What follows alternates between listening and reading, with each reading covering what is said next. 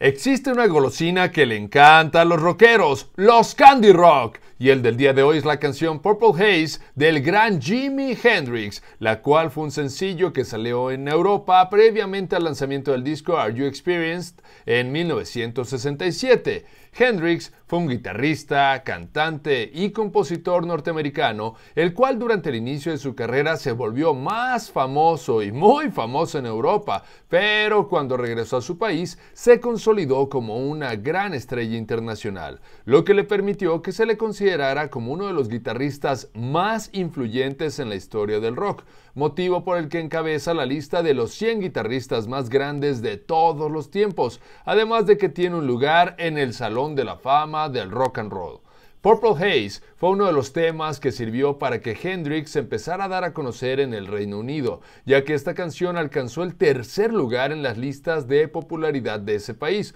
a diferencia de en los Estados Unidos, en donde solamente llegó al número 65. Hendrix era alguien que soñaba mucho y precisamente esta canción está inspirada a partir de una noche en la que Jimmy se quedó dormido mientras tenía los efectos de un ácido que se había tomado cuando estaba leyendo el libro Night of Light, Day of Dreams, y es por eso que comenzó a soñar que mientras él se encontraba caminando sobre el mar, una neblina púrpura lo rodeaba, la cual hizo que se empezara a hundir hacia lo más profundo y en donde momentos antes de morir era salvado por Dios.